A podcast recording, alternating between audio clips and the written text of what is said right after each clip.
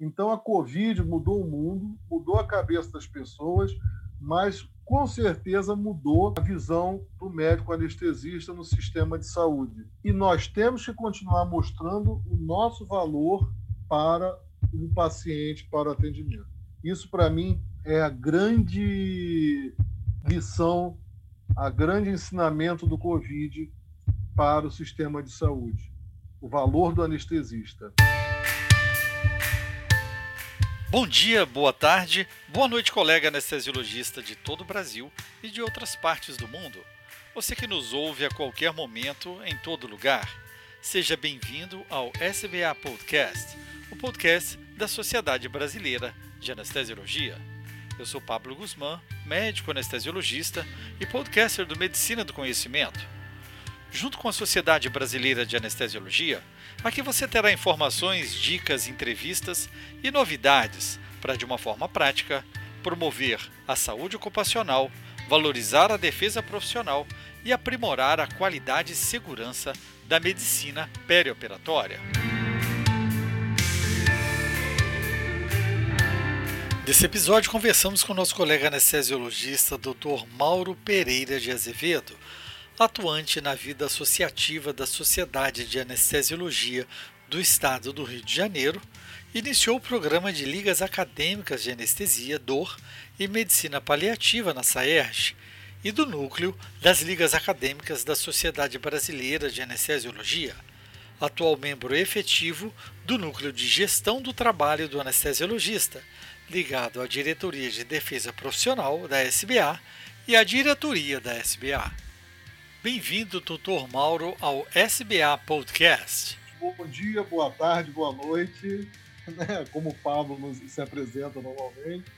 É uma honra e um orgulho muito grande estar aqui nesse podcast com esse colega que eu admiro muito o trabalho dele, falando é, para a SBA sobre um tema que está muito atual, tão atual que a SBA fundou o núcleo de gestão do trabalho do anestesista, do qual eu tenho a honra e o orgulho de fazer parte, e é justamente para a gente discutir as questões relacionadas ao, ao, ao nosso trabalho, à nossa vida, nossa carreira, e que nós vamos promover um curso de gestão para os anestesistas, justamente para a gente abrir a cabeça da gente para o nosso futuro melhorar esse futuro, tanto a nível é, pessoal, por isso uma interação com o núcleo do eu, quanto a nível profissional, que a gente faz através do, da defesa profissional. Então, um prazer, Pablo. Muito obrigado pelo convite. Sentimos-nos honrados pela sua presença no SBA Podcast. Fica então uma provocação, Dr. Mauro. O quanto nossa vida foi mudada nos últimos tempos? É possível mensurar essa transformação? É, é, mudou muito a nossa história, né? E essa semana eu estava num, num bate-papo falando que a gente tá, a nossa profissão está morrendo como era e a gente não sabe como ela vai renascer, né? Então, né, eu tenho 30 anos de formado e quando eu me formei, é, você tinha ah, aqueles expoentes da anestesia que a gente procurava seguir, né? Então, nós tivemos uma grande mudança na anestesia, que eu, que eu considero, que foi quando a internet e a globalização. Isso mudou o mundo todo e mudou a nossa especialidade também, porque nós passamos assim a é, horizontalizar o, a nossa vivência médica, né? que antigamente você tinha uma vivência verticalizada, os professores que nos ensinavam. E hoje o que difere o anestesista mais antigo do anestesista mais novo, na minha opinião, é a prática, a experiência, a vivência. Porque o acesso ao conhecimento científico é igual para todo mundo, é imediato, não existe mais lapso de tempo entre a publicação e a gente ler o, o, o, trabalho. E você também teve uma outra grande mudança, que foi ah, os novos métodos de gestão do trabalho médico. Né? Hoje a gente tem claro que o médico o serviço médico faz parte de uma cadeia produtiva, de uma cadeia de, de operacional. E, por incrível que pareça, o médico é a principal peça dessa engrenagem, mas é uma peça muito fraca dela, porque o que dita o trabalho hoje é aparentemente o dinheiro. Por isso que o médico tem que aprender a fazer gestão e fazer gestão para poder discutir de igual para igual, para poder se relacionar de uma forma positiva, no mesmo nível que os gestores, que são as pessoas de fato que mandam na medicina atualmente. Em 27 de janeiro de 2021, a Diretoria de Defesa Profissional promoveu um webinar sobre o Núcleo de Gestão do Trabalho do Anestesiologista, um projeto da SBA em parceria com as sociedades regionais e os órgãos da saúde. O NGTA é coordenado pelo Dr. Luiz Antônio Diego, diretor de Defesa Profissional da SBA, e conta com a participação do Dr. Augusto Takashima, diretor-presidente, e Dr. Luiz Fernando Falcão, diretor de Relações Internacionais, e colegas de grande expressão nas suas regionais.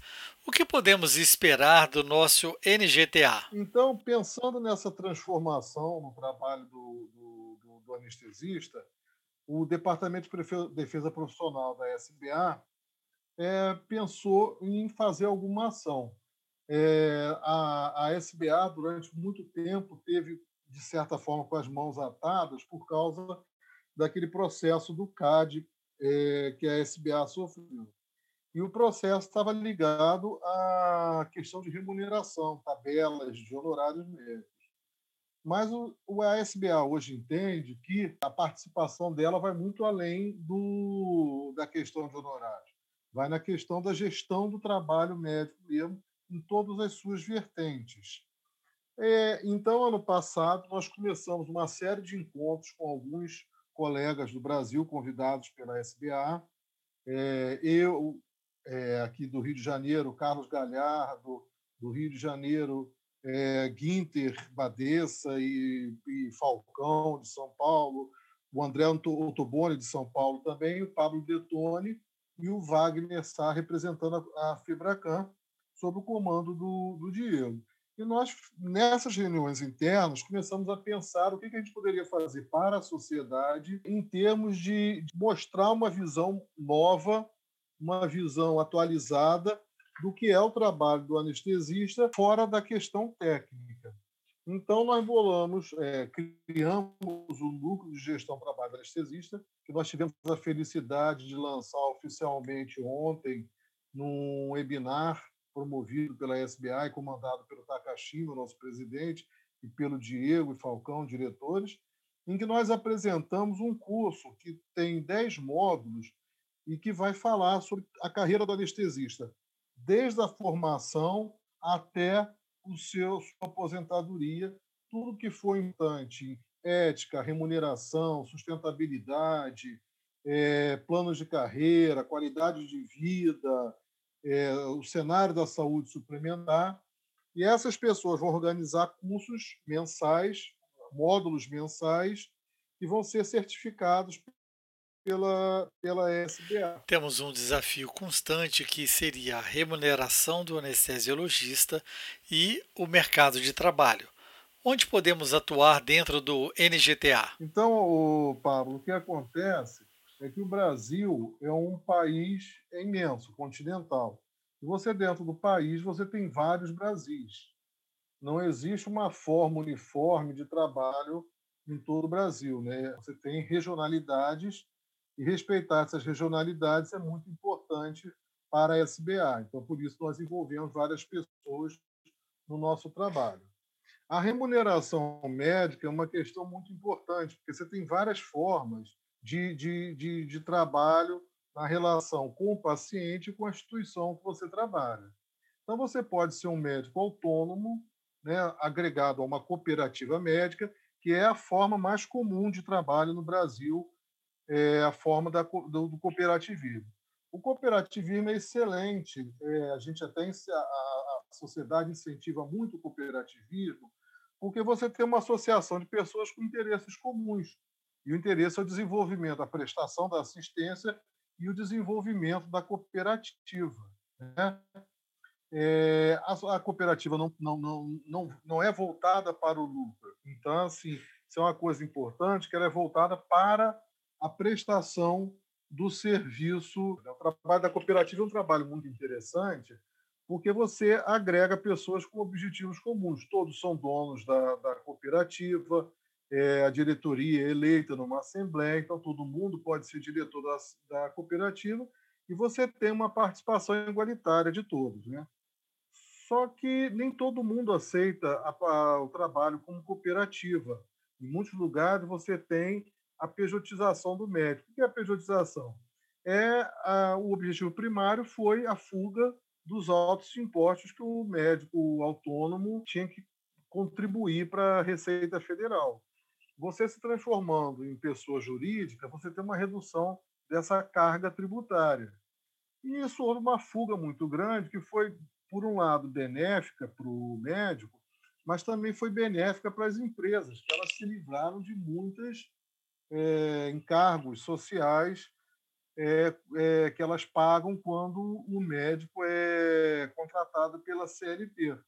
Mas isso gera uma relação de trabalho que não é segura. Então, o médico perdeu muito da segurança do trabalho dele ao trabalhar como pessoa jurídica, que, por um lado, ele ganhou em termos de menor carga tributária, mas perdeu a segurança do trabalho como empregado perdeu o direito a 13 terceiro, a férias, a uma aposentadoria proporcional. E isso não garantiu ao médico uma maior remuneração, né? Mas também uma coisa que eu queria pontuar, Pablo, é a, a, a, mudança do pensamento das gerações, que você já fez um podcast muito interessante com o doutor Carrareto, que a geração Baby Boomer e a geração X, eles tinham esse ideal do, da, da perenidade, eles tinham esse ideal da segurança, do trabalho continuado numa mesma firma. E quando você passa para a geração Y, para a geração Z, isso não existe mais entre eles. Eles querem realmente é, experimentar o mundo. Eles não têm a necessidade, o, o desejo de se fixar é, de forma perene numa instituição. Eles querem ir em busca de oportunidades, seja oportunidade de trabalho, de qualidade de vida, de rendimentos. Então, isso mudou muito a visão do trabalho do médico, porque você não tem mais aquela pessoa, assim, uma forma, um comentário geral entre as pessoas da geração Y, X, é que o, a, o colega da geração Y e Z, e isso aqui não é uma crítica, é uma característica deles, eles, é, é, é, eles querem trabalhar ou eles trabalham normalmente para atingir os objetivos dele. Atingidos os objetivos, quaisquer que sejam, eles estão satisfeitos. Então, é, nós precisamos entender mais eles, porque eles são maioria atualmente, serão maioria, né, a despeito do envelhecimento da população, para a gente poder unir as forças que existem entre as gerações anteriores e as gerações atuais. Isso se traduz também na remuneração eles hoje trabalham muito mais agregados a uma empresa, seja ela uma, uma empresa privada, seja uma empresa pública, é, que vai oferecer condições técnicas, vai oferecer o trabalho para eles e eles vão trabalhar aquela carga horária de acordo com a necessidade deles.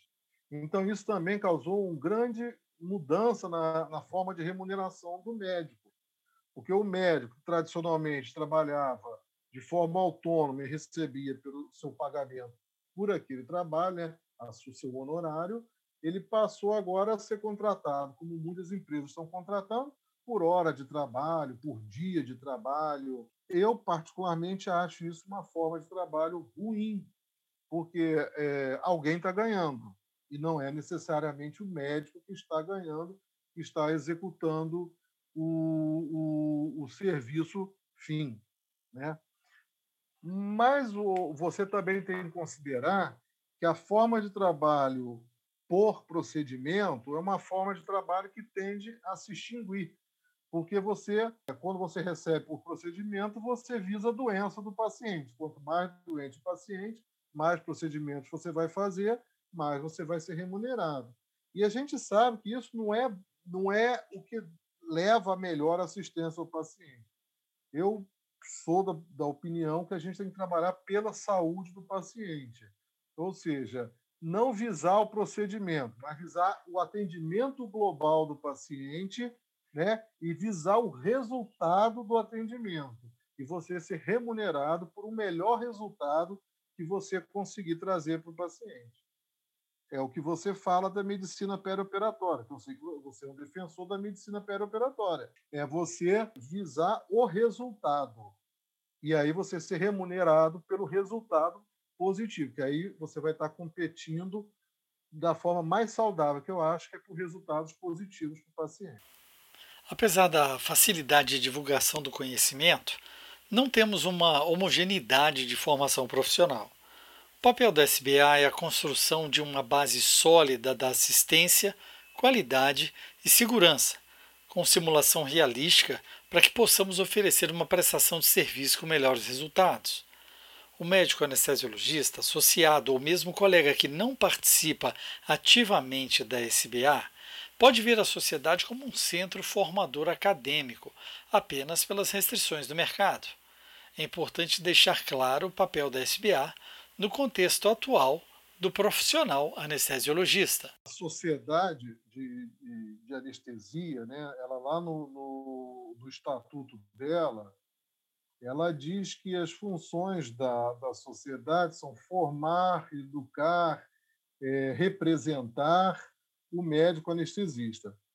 É, nós somos mais ou menos 26 mil especialistas no Brasil, tá? Isso pela pesquisa da demografia médica, agora 2020, conduzida pelo CFM e pela SAEF, se não me engano. É, desses 26 mil, 12 mil são sócios da SBA. Então a SBA, ela durante é, se preparou muito para a questão acadêmica, como você falou. Só que o mundo que a gente vive hoje, ele se transforma dia a dia, né? Mesmo conhecimento científico se transforma dia a dia, a gente tem que acompanhar isso. E a gente entendeu dentro da SBA que a questão da gestão do trabalho médico também é uma função da SBA preparar o médico é, especialista para a função de gestão. Veja bem, Pablo, é, é, sem arrogância nenhuma, o anestesista é o especialista que tem a visão mais sistêmica do, do, do cuidado do paciente porque ele tem a visão clínica pré-operatória, ele tem a visão intraoperatória e ele tem a visão pós-operatória. Então, o verdadeiro médico anestesista hoje, ele não vive dentro do centro cirúrgico, ele vive por todo o hospital. E a gente, por hábito, tem uma visão sistêmica dos processos. Então, a gente é muito importante e precisa mostrar essa importância na gestão do hospital. Para isso, a gente primeiro tem que preparar os médicos, né? E para isso a sociedade tem feito, já fez, eu mesmo já participei de dois cursos de gestão promovidos pela sociedade, e agora a sociedade criou esse núcleo de gestão do trabalho do anestesista. É, o que vai resultar disso, nós mesmos podemos afirmar, porque o núcleo acabou de ser é, formado. Mas na medida que que você forma pessoas com uma visão mais técnica, forma pessoas mais preparadas, essas pessoas vão poder transformar o mundo em que a gente vive, que é o objetivo da gente. Segurança para o paciente, qualidade no atendimento, é, processos bem definidos e seguros e uma medicina de alta qualidade. Então, é o objetivo que nós vamos atingir por essa vertente da gestão, ao mesmo tempo em que a SBA faz a formação é, técnica através de suas aulas, dos CETs e, e, tudo mais. Então, a gente tem muita esperança, assim, muita gana de transformar o modelo de trabalho do anestesista, resgatar uma importância que a, o médico como um todo, e o anestesista perdeu no momento em que ele é, deixou de participar mais ativamente do cuidado do paciente e que nós estamos resgatando nos últimos tempos, e, e, e aí nós vamos ter mais influência em todos os processos dentro da instituição. Esse é o objetivo. Esse ponto, doutor Moro, é fundamental. Criar a consciência de trabalho contínuo, arregaçando as mangas para sermos gestores. Esse grupo de trabalho será um exemplo para todos nós. Desse projeto do núcleo de gestão, a ideia inicial era fazer é, alguns seminários para é, oferecer um, um, apoio para o médico anestesista. Mas nós vimos, ao longo das reuniões preparatórias, que o assunto é tão interessante, tão importante, existem tantas pessoas qualificadas fazendo gestão, que a gente resolveu transformar, que o grupo resolveu transformar o que seriam aulas num curso formal que já está elaborado e esse curso vai ter é, atividades, webinários, vai ter, um, vai ter um livro que vai ser publicado com, com, com essa, com todas as, é, todos os temas que vão ser desenvolvidos. E o mais importante, Pablo, é que o curso não vai ser feito por nós. Quer dizer, as palestras não vão ser feitas por nós. A SBA pretende convidar expoentes de cada tópico para falar. Os membros do grupo são os organizadores que nós dividimos por tópicos. E cada organizador vai fazer o convite a alguns expoentes daquela área para poder fazer uma explanação e nós ativamente discutirmos com essa pessoa é, é, é, o tema. E daí no futuro, no final desse curso, talvez saia uma proposta de remodelação do nosso trabalho é, como gestor. Você tocou num ponto muito importante.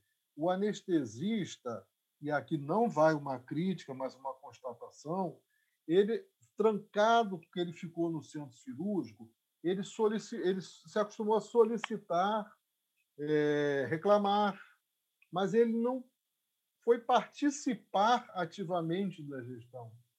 Eu repito, a gente sabe, nós sabemos, e eu particularmente não vejo outro profissional com a melhor visão do processo de atendimento do paciente, daquela cadeia toda, da internação até a alta, que não seja o anestesista. O anestesista tem que participar da gestão do cuidado, da gestão do local de trabalho, tem que participar de todos os processos de gestão, porque a opinião dele é importante e é ouvida pelos gestores, quando ele dá uma opinião avalizada tecnicamente. Isso são coisas que eu já falei em outras aulas.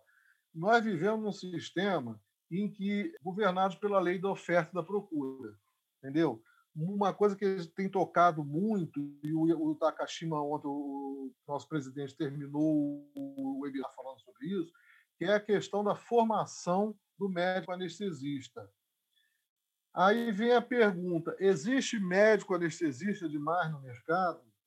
Existe excesso de formação do médico anestesista? A resposta é: não, não existe. Nós estamos abaixo até da expectativa do número de anestesistas ideal no mundo. Aqui, Pablo, isso aqui só para a gente ver eh, aqui, o que existe é uma má concentração do médico anestesista, assim como de todas as outras especialidades, nas grandes capitais e nos grandes centros. E a, o médico, quando ele se forma, ele não tem no Brasil nenhum estímulo à interiorização. Ele não tem um estímulo financeiro, ele não tem um estímulo técnico, ele não tem nenhum estímulo para ir para o interior. Então, se você for ao interior, você tem cidades que você tem um anestesista, dois anestesistas. Durante a pandemia do Covid, que nós tivemos a oportunidade de trabalhar na, na comissão temporária do Covid, foi uma comissão muito importante para a SBA na, na gestão dessa crise.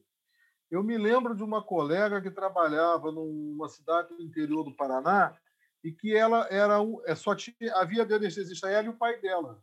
E o pai dela era um senhor idoso que ficou afastado por causa da Covid. E essa cidade, que eu me lembro quantos habitantes havia, e atendia uma região, só tinha uma anestesista, que era ela, trabalhando 24 horas por dia para atender. Então, isso demonstra claramente, para mim, a deficiência que é a distribuição do médico. Então, a sociedade tem que continuar formando, porque nós temos uma capacidade de formação muito boa, nosso curso é reconhecido mundialmente, mas só que o médico vem para a capital, aprende a trabalhar com grandes equipamentos, com grandes profissionais, e depois não quer voltar para o interior e trabalhar de uma forma, muitas vezes, é, é, com má qualidade. E isso é o grande problema que a sociedade, não a SBA, mas a sociedade como um todo, tem que transformar. Por que, que nós não interiorizamos o nosso trabalho? Ótimo. Não, excelente essa abordagem. Nós temos que interiorizar como um todo é, o profissional e a, a tecnologia e a qualidade da assistência, né? Esse vai ser o segredo da virada do grande negócio. O indivíduo quer estar seguro e quer estar realmente oferecendo aquilo que ele é, aprendeu a, a fazer para o seu paciente, né?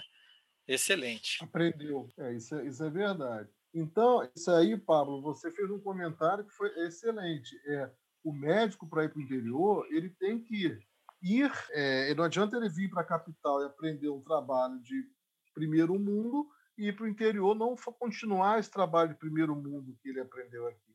Então, as prefeituras têm que oferecer condições, tem que oferecer perenidade para o médico, qualidade de atendimento, e aí nós não vamos ter essa concentração e essa disputa excessiva pelo, por um mercado de trabalho que está em queda. A gente tem que é, ver que, aqui observa, é, que pesquisas é, já determinaram que desde a crise econômica da época da presidente Dilma, o número de usuários da saúde suplementar vem caindo você também tem uma queda no número de operadoras ao longo do tempo. Por quê? Crise econômica, a pessoa sai do plano de saúde e vai ser atendida no SUS. Então, você tem um aumento da procura na saúde pública e uma queda na saúde privada.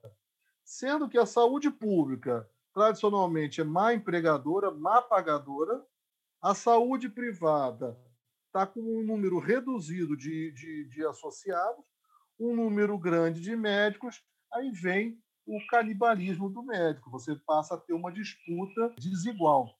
Você teve a questão do também na época do governo Lula de incentivo à formação, de abertura de, de escolas.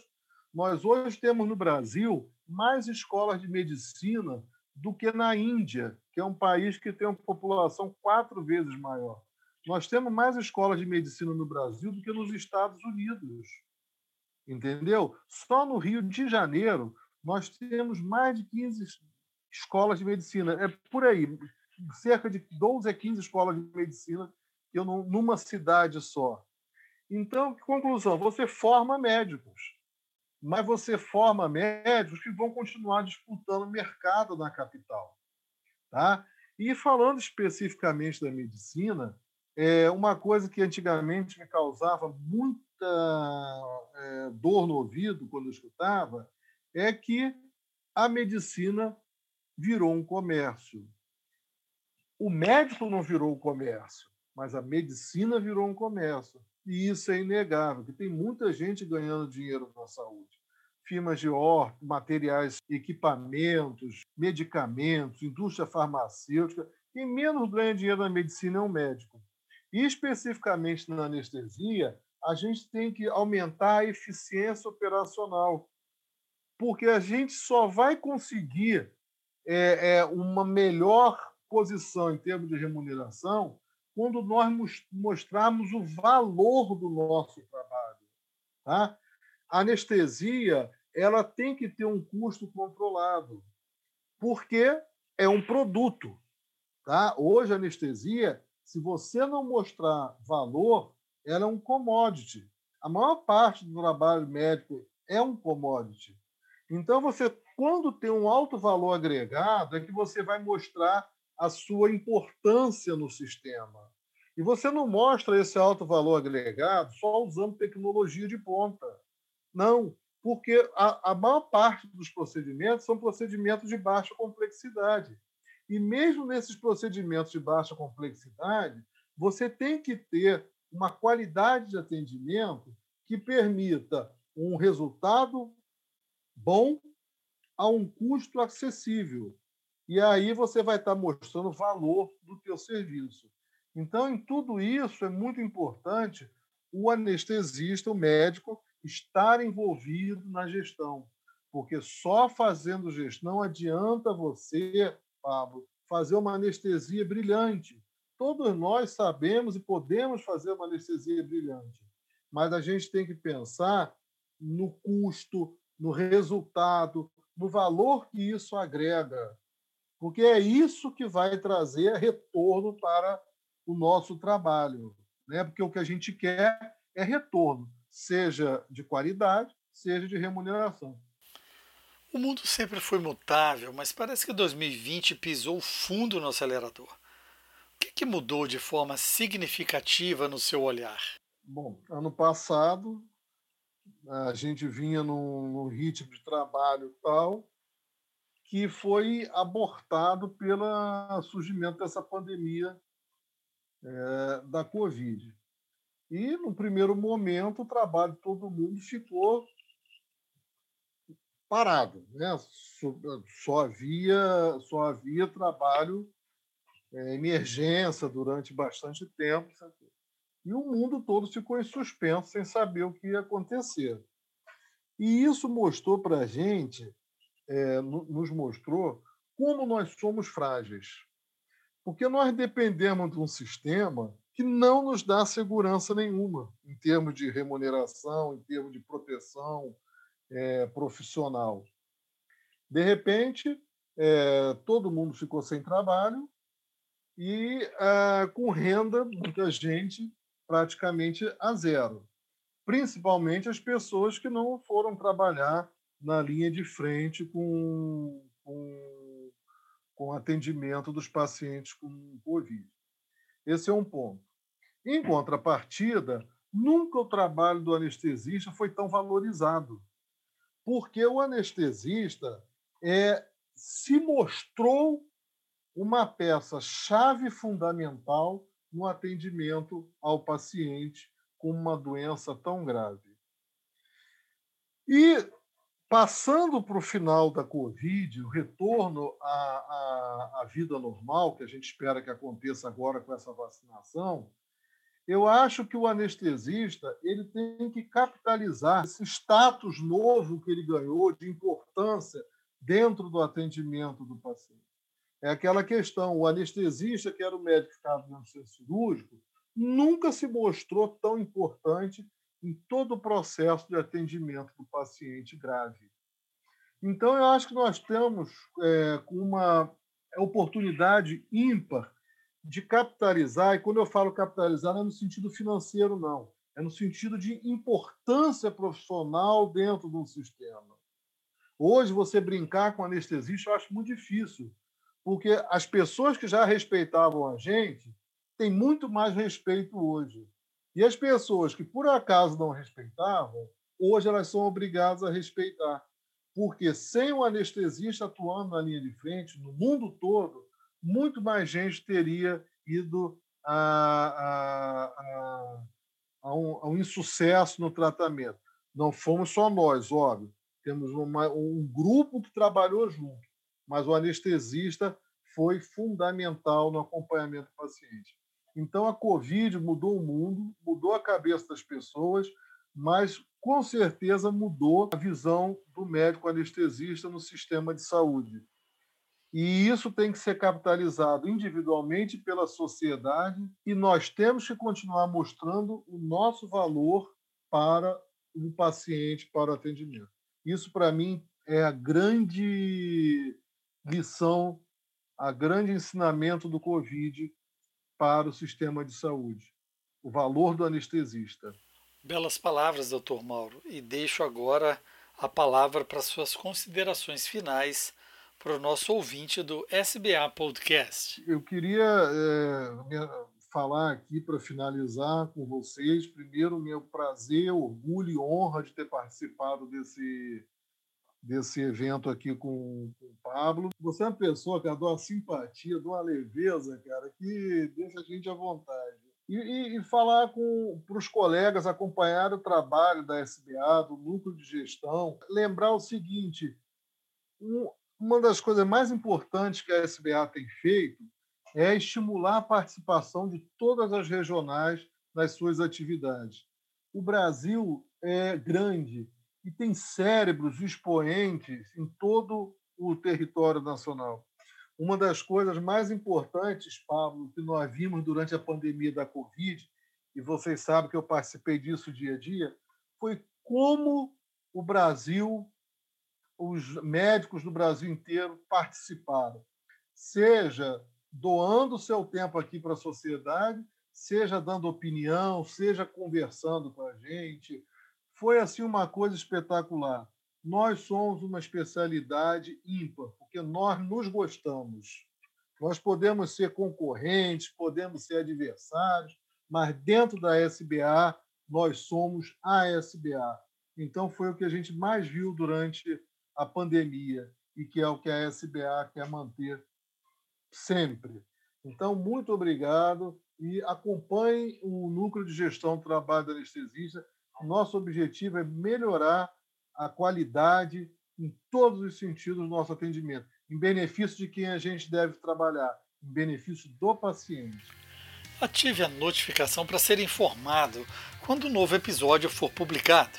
Estamos juntos no SoundCloud, Google Podcast, Spotify, iTunes, Deezer e outros players e agregadores de podcast. Deixe seu like, seu joia e sua curtida onde escutar. Compartilhe com seus amigos e colegas e mande seu comentário pelas redes sociais. Escute também o SBA Podcast direto do site da SBA, sbahq.org.